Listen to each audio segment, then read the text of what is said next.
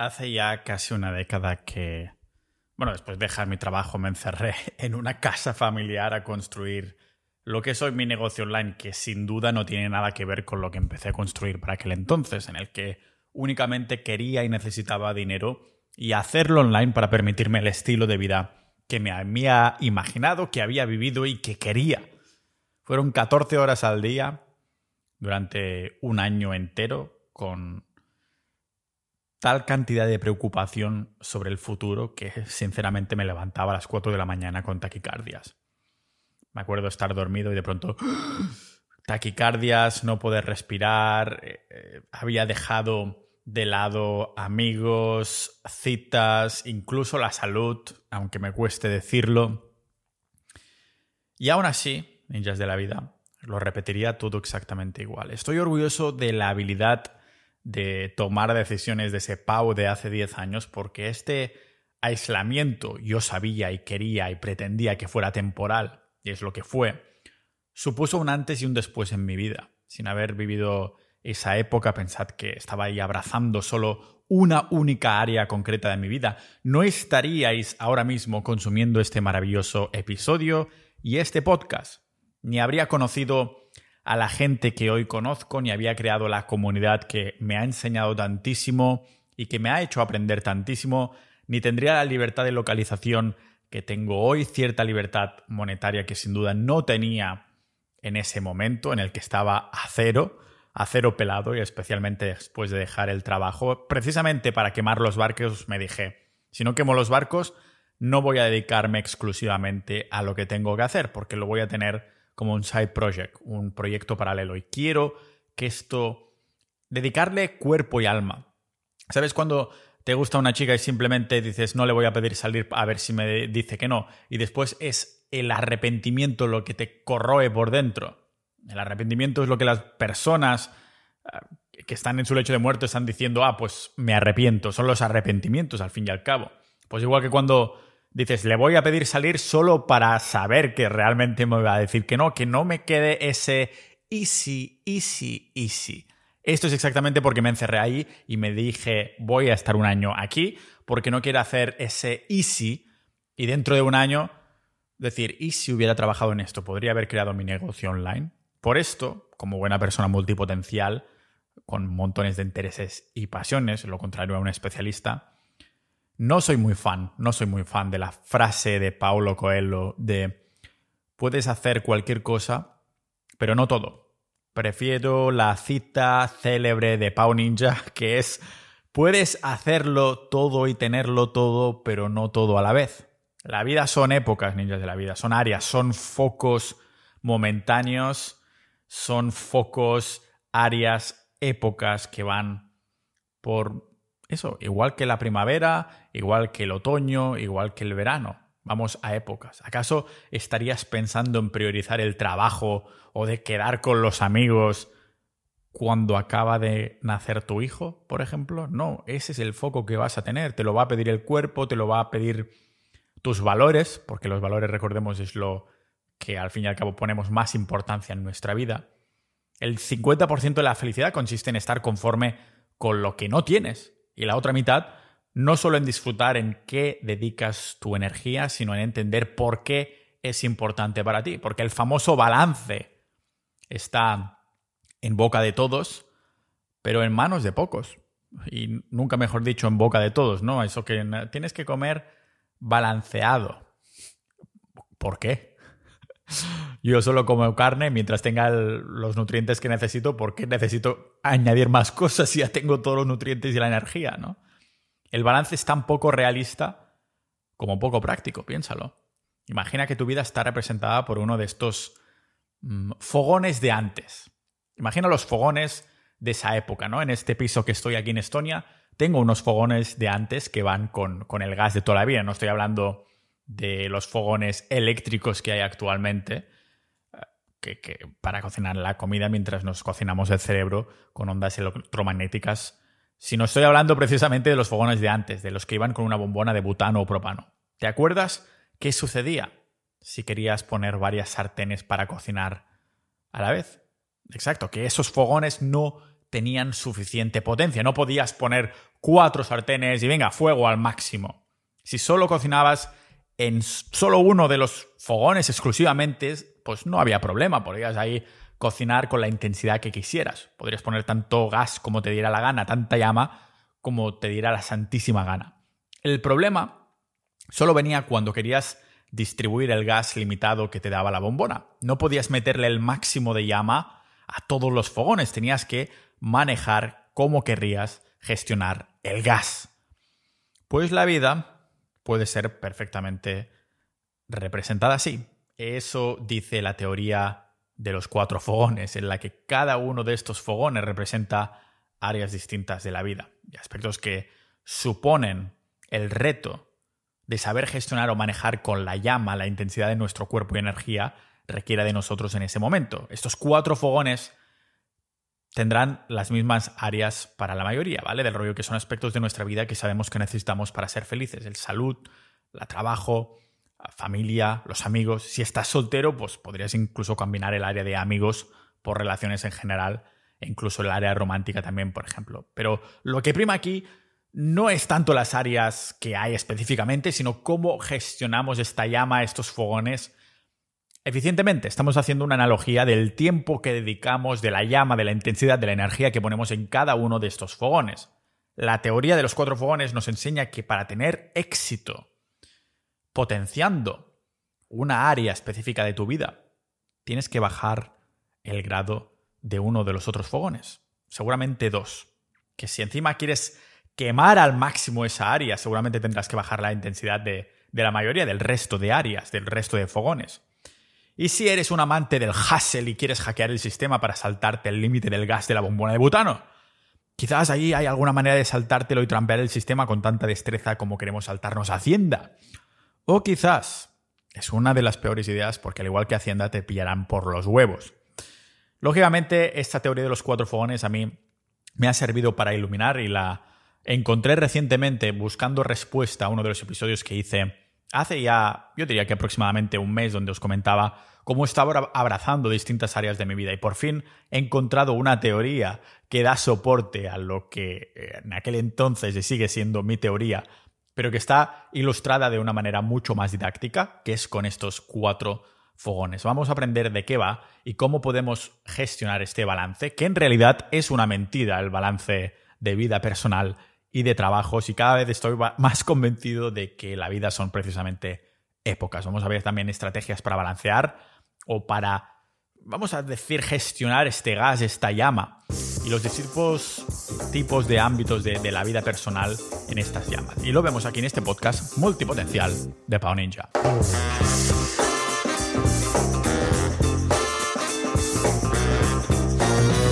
El famoso concepto de intentar balancear tu trabajo con tu vida personal ha hecho más daño que bien. A veces el cuerpo simplemente te pide que te centres al máximo en una cosa. Tu mente, tu energía, tu foco, tu todo está perfectamente en sintonía con un nuevo o antiguo proyecto de trabajo o quizás una relación de pareja o quizás en mejorar tu salud o tu aspecto físico, en poner más huevos de la cuenta en una misma cesta que las otras, te lo está pidiendo el cuerpo. ¿Por qué tendrías que desaprovechar esta sintonía para buscar el famoso balance que la sociedad no deja de repetirte? Me recuerda a esto de los que no dejan de repetir que hay que comer balanceado, un consejo basado en absolutamente nada.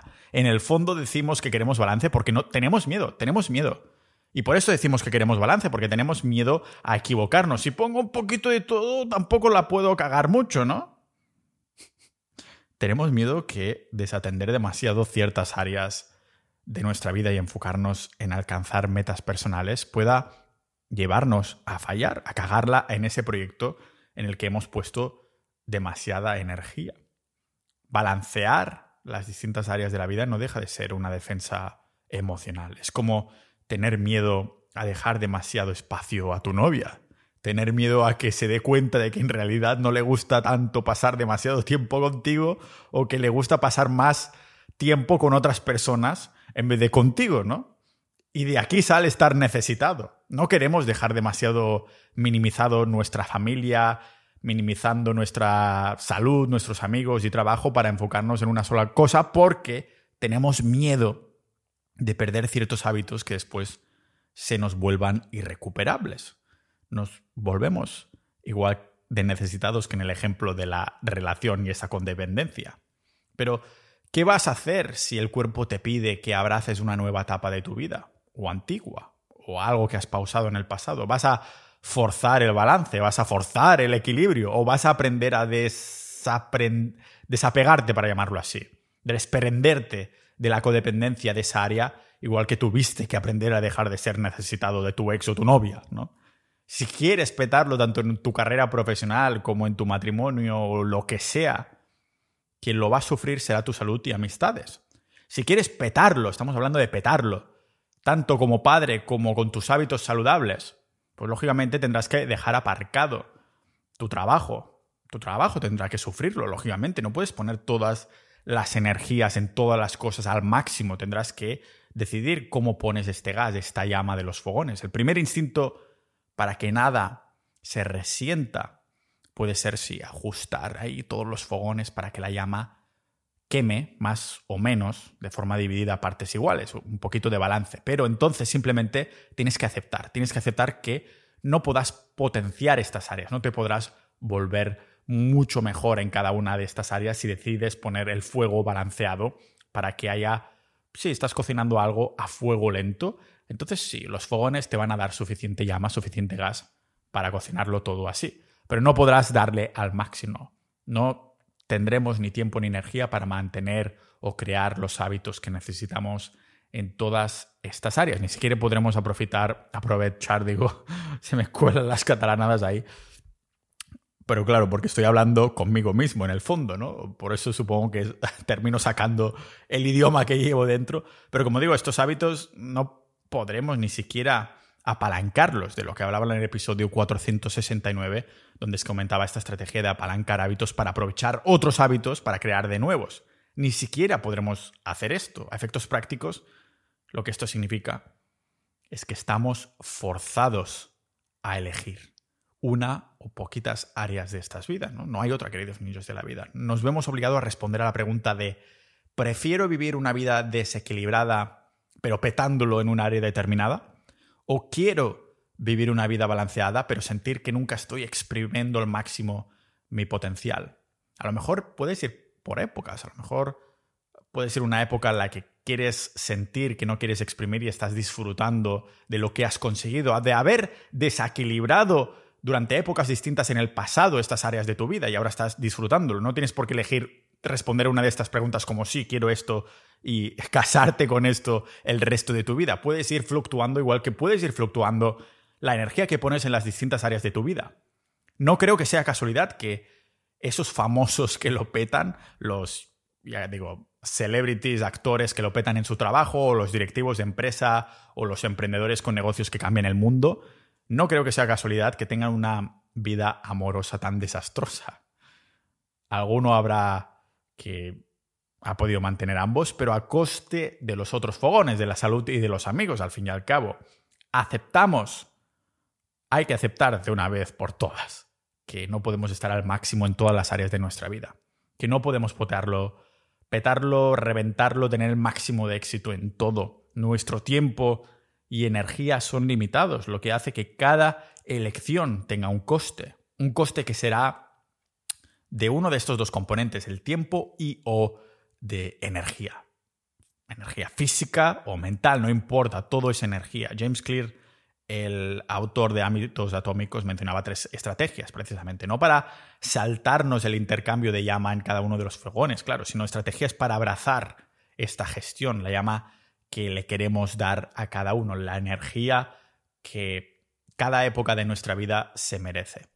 Ninja de la vida, si alguna vez te has sentido un poco bicho raro por querer alimentar una mente curiosa que te hace querer aprender o hacer mil cosas a la vez, si tienes esa llama dentro que te hace sentir que siempre hay algo más, pero sabiendo que a la sociedad moderna le interesa que la mantengas apagada, débil, para que te sea difícil unir los puntos. Entonces, Sociedad Ninja es la madera, es el carbón que hará que esta llama arda en su máximo esplendor. Si estás disfrutando de este episodio tanto como yo he disfrutado haciéndolo, Imagínate lo que disfrutaría siendo parte de nuestra comunidad privada, Sociedad Ninja, interactuando con más de mil miembros con las mismas inquietudes que tú, compartiendo información y noticias que no verás en los medios, debatiendo sobre episodios exclusivos multitemáticos, aprendiendo con audiocursos y boletines hechos por expertos, o incluso conociéndonos en persona, tanto por España como por el mundo, con las quedadas y eventos tipo retiros de fin de semana que organizamos.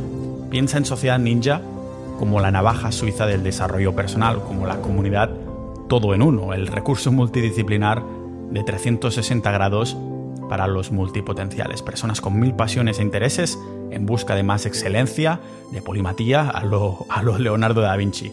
Queremos entender la mente, queremos entender la sociedad, los sistemas, las relaciones, la ciencia, las personas, queremos aprender a organizarnos dentro del caos. Sociedad Ninja es un mundo para entender el mundo, potenciando tu aprendizaje continuo, para saciar tu sed de curiosidad y canalizar todas estas inquietudes sin que nadie te juzgue por hablar de temas tipo masculinidad, ligoteo, pero también filosofía, expresividad, desarrollo personal o temas incluso más peliagudos, pero igual de trascendentes de los que hablo en el podcast como dinero soberano o salud ancestral, que nos sirven para luchar con esta navaja suiza contra la manipulación de nuestro conocimiento. Hemos creado algo increíble y no queremos que muera de éxito. Por esto cerramos acceso a nuevas incorporaciones cuando lleguemos a los 1200 miembros. Únete ya a sociedad.ninja y conviértete en un ninja de la vida. La primera vendría a ser delegar pequeños aspectos de la vida, que al fin y al cabo lo hacemos constantemente. Le pedimos a otras personas que nos dejen un poquito de su gas, ¿no? Como cuando juntas dos cerillas para que la llama sea un poco más grande o cuando estás encendiendo tu vela aquí en casa, en el momento de acercar la cerilla, no solo la llama de la vela, sino también de la cerilla, se vuelve esa llama más grande momentáneamente. Los emprendedores delegan parte del proyecto a un equipo a sueldo para que como emprendedor pues puedan o bien liberar espacio de su día para intensificar la llama de, de los otros fogones, o crear una super llama al fogón del emprendimiento porque es su maldito propósito y no quieren ni mirar a las otras áreas de su vida porque en ese momento, en esa etapa, no les aporta tanto. Los padres, por ejemplo, dejan a sus hijos a la guardería o los llevan a la escuela a que sus hijos pasen ahí seis horas diarias y esto también es una manera de delegar, que sí, que lo hacen para que aprendan y todo el rollo, pero todo el mundo acepta que parte para llevar a tus hijos a la guardería o a la escuela es liberar espacio del día de los padres para que ellos puedan ir a trabajar o hacer lo que sea. O sea que delegar, a fin de cuentas, suena genial, pero estamos dando el poder del gas, de la llama, a terceras partes. Y esta es la parte negativa de esta estrategia de la delegación. En este ejemplo ya sabemos lo que significa. Ah, o sea, son los padres removiéndose temporalmente seis horas al día, que es bastante, de la ecuación para liberar tiempo de su día lógicamente porque tienen que ir a trabajar, mientras el hijo es enseñado, educado y domado por el Estado, que lógicamente va a tener sus riesgos. Después, cuando sea adolescente, te vendrá a casa y te irá en contra de todos tus valores, ¿no? O imaginémonos un emprendedor, creador o, o artista que ha decidido crear su proyecto ideal precisamente para canalizar una sensación de propósito o trascendencia. La delegación tiene su sentido de ser, pero hay que ir con pies de plomo para delegar la esencia o lo más importante del proyecto en el que estés metido, ¿no? Fijaros que la atención que ponemos importa más que el tiempo que tenemos. Todos tenemos las mismas 24 horas diarias, pero pocos tienen la capacidad de atención para aprovecharlas. En vez de estar ahí deseando que tuviéramos más tiempo, algo que es lógicamente absolutamente imposible, tiene más sentido simplemente aprovechar este tiempo al máximo. En otras palabras, aceptar el número limitado de naranjas que tenemos, pero apretarlas más aún para que saquemos más jugo. Tener una visión en la que primero estamos aceptando las restricciones, pues llamémoslas lógicas, para una vez aceptadas preguntarnos cómo podemos ser lo más efectivos posibles.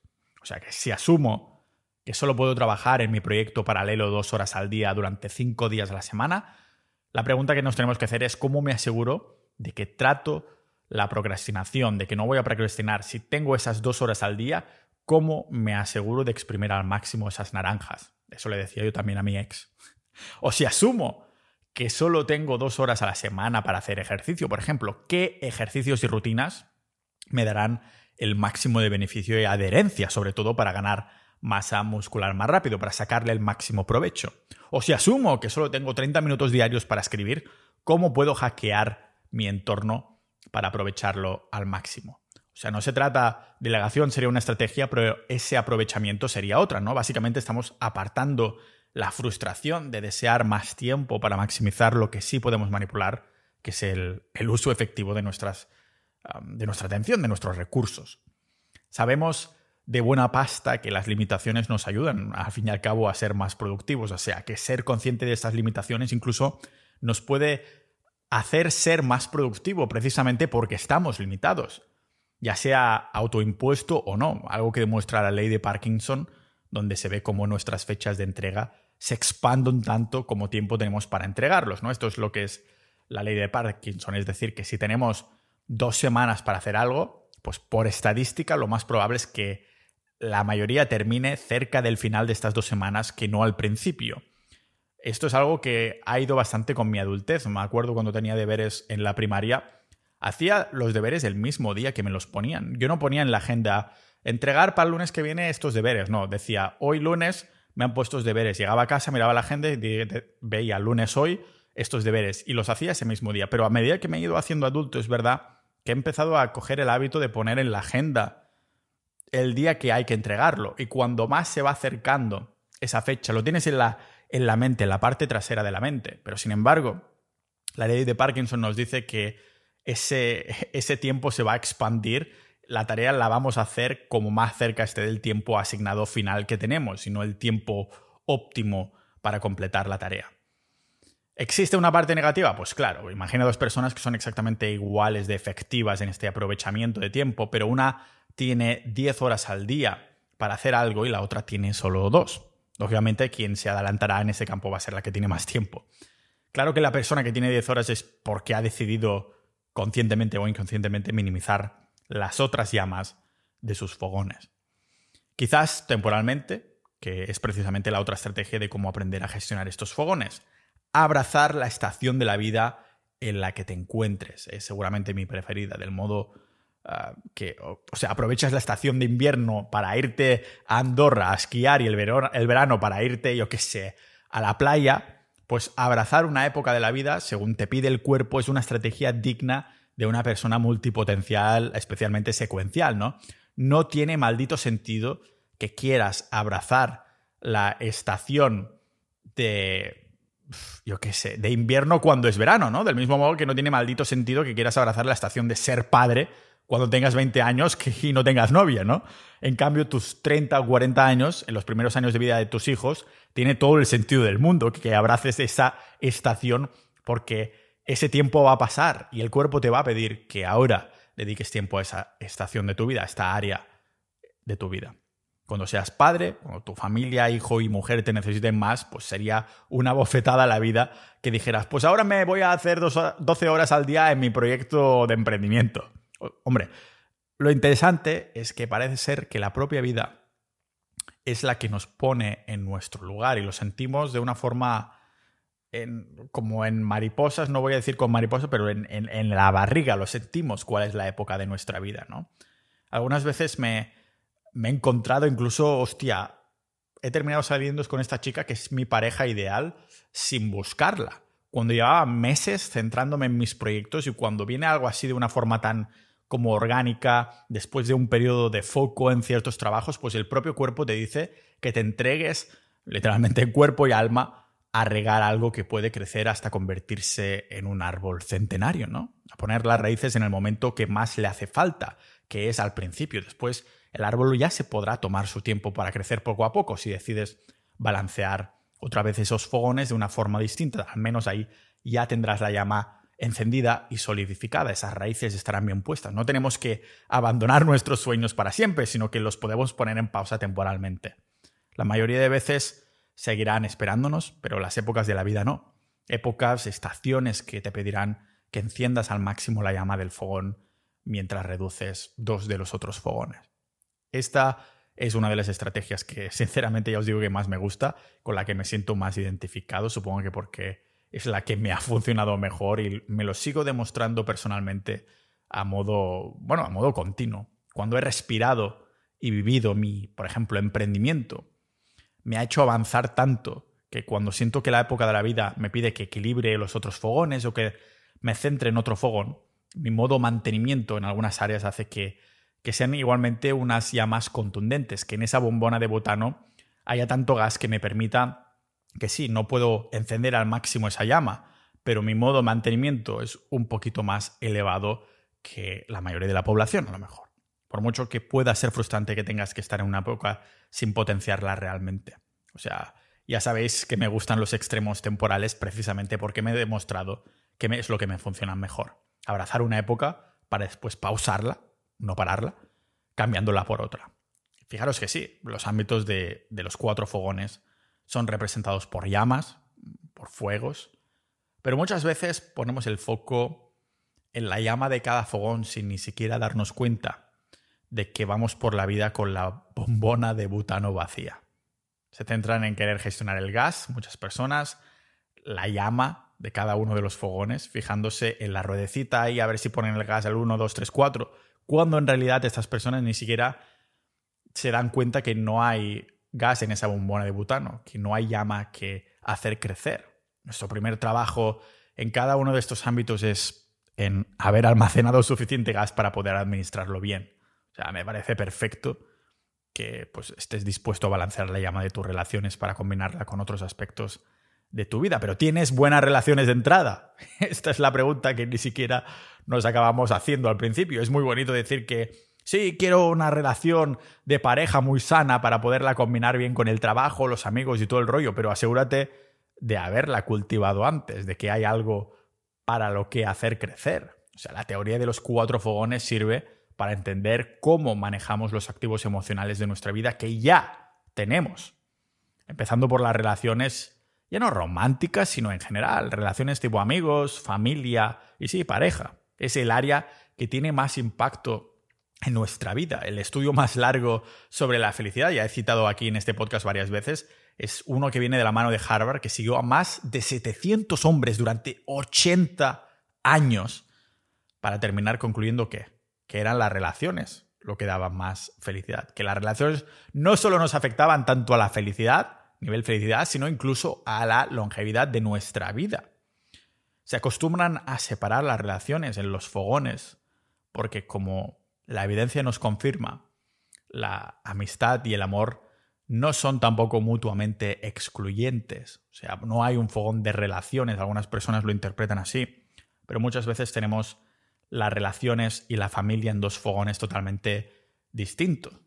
Porque por lo, lo, que digo, no son mutuamente excluyentes. En un estudio de hace un par de décadas, lógicamente os, siempre, os dejo como siempre en las notas del episodio, se vio como las personas casadas entre 22 y 79 años, que reportaban tener al menos dos amigos cercanos, es decir, al menos uno más aparte de su pareja, tenían niveles más altos de satisfacción con la vida, más autoestima y menos niveles de depresión que los que solo consideraban a su pareja la única amiga que tenían. No, no es la ausencia de amor, sino la ausencia de, de amistad lo que hacen felices a los matrimonios. Y esta no es una frase mía, es el bueno de Friedrich Nietzsche, básicamente, o sonará de algo, ¿no? Es una buena frase que además está respaldada por evidencia pero no nos hace falta mencionar a Nietzsche nunca. Eh, realmente nunca se casó el tío y que varias mujeres lo rechazaron en sus propuestas de matrimonios, pero como decimos, el entrenador no juega. Es muy fácil verlo desde fuera y, irónicamente, paradójicamente, se terminan haciendo mejores conclusiones viéndolo desde fuera porque podemos usar la lógica antes que las emociones. Yo entiendo perfectamente al compañero Nietzsche. Lo que no entiendo tanto es la poca importancia que le ponemos a la salud como uno de los fogones más descuidados de todos. Para mí, si no tenemos salud, ya sabéis que vosotros también sois unos ninjas de la vida, unos ninjas de la salud, pues no tenemos absolutamente nada. Hablo de, de la salud física, pero también de la psicológica que va de la mano, al fin y al cabo, aunque si tenemos conciencia de las intensidades de nuestros fogones de la vida, se nos será casi imposible tener días malos. A mí me sucede, no recuerdo el último día que, que tuve un día malo simplemente, porque mi día está dividido de una forma Mañana trabajo foco, un foco muy, muy, muy exclusivo. Después gimnasio. O sea, si tengo un mal día de foco porque he dormido mal o lo que sea, vale, tener un mal foco, pero el hecho de ir al gimnasio ya es otra oportunidad para tener un buen entrenamiento, ponerme la música y ponerme así bien, ¿no? Por la tarde hago baile o quedo con los amigos. Si las dos cosas del principio han ido mal, es otra oportunidad que me da uno de los fogones para tener un buen día y tal. Sí, si tuviera un día malo, pues simplemente lo abrazaría, me pondría una serie de Netflix o una película y lo abrazaría en vez de intentar lucharlo. Pero es que, sin darme cuenta, termina la noche y digo, otro día de puta madre, al fin y al cabo. O sea, sí. Con estos fogones, si sabes tomarlos bien, si sabes que tienes gas suficiente para poner un poquito de llama en cada uno de estos fogones, no será casi imposible tener días malos. Pero esta salud generalizada no solo la entiendo como mover el cuerpo de forma intensa en el gimnasio con un super plan de entrenamiento, no. Estoy, por ejemplo, hablando de caminar, un arte que creo que está totalmente infravalorado para, para la salud, para el pensamiento, para la salud psicológica. ¿No sabéis las veces que me han salvado las caminadas para eso, para ordenar emociones, para ordenar pensamientos en momentos de carga muy emocional, muy cargados en esos momentos, ¿no? Se me carga la bombona de butano en el gimnasio con la música pop punk, que me pone de buen humor, pero a veces se me carga tanto o más con paseos que, que, me organizan los pensamientos, sin necesidad de ser un entreno intenso que me haga evolucionar, para decirlo así, a nivel muscular o a nivel fuerza, ¿no? Las caminadas también suman, también suman en este cardio de baja intensidad. Si no camino, es como ir dejando la ropa limpia y sucia encima de la cama y no dignarme a ordenarla nunca. Esta es la mejor analogía que puedo hacer sobre la caminada realmente. Que dices, hostia, eh, esta camiseta las tengo todas iguales, realmente tengo muchas camisetas iguales de color negro. ¿Era sucia o, o era limpia? Y tienes que oler, hostia, no sé exactamente. Y ya tienes 20 camisetas, te tienes que ir y no sabes cuál ponerte porque no, no te da tiempo a olerlas todas, ¿no? O, a lo mejor te las has puesto solo un poquito y tampoco iba a oler mal, pero quieres una camiseta nueva, ¿no? Y finalmente la otra área es el trabajo, que, que ha recibido tanta mala reputación en los últimos años. Y, creo que es normal que la haya recibido, aunque sea inmerecida. Porque si la gente odia lo que hace, lejos, está lejos de encontrar su trabajo ideal. Lo he dicho más de una vez por aquí, quiero seguir haciendo lo mismo que estoy haciendo ahora, ahora en ese preciso instante, grabando esto, cuando tenga más de 100 años. Mi trabajo se ha convertido en mi propósito, es, en algo que, siento que es una parte importante de mí, ¿no? Trascendente, sin techo y que me hace crecer al menos un 1% diario. Por eso creo que sí, la vida son etapas y si estás disfrutando como un niño lo que estás haciendo ocho horas al día, ¿para qué te tendrías que sentir culpable de ello? El balance solo se vuelve necesario cuando no tienes suficiente fuego dentro tuyo. E, el objetivo no debería ser ajustar la llama de de esa intensidad de la llama, ¿no? De tu trabajo, porque al fin y al cabo no tendrías suficiente llama para darle más gas, en absoluto. El objetivo actualmente para algunos debería ser no este, sino rellenar esa bombona de butano, que haya suficiente gas para hacer quemar bien esa llama si quieres meterle la máxima intensidad, para poder entonces sí hacer que tu trabajo sea ajustar la llama de cada ámbito de tu vida según la etapa o la época en la que sientas que quieres cocinar.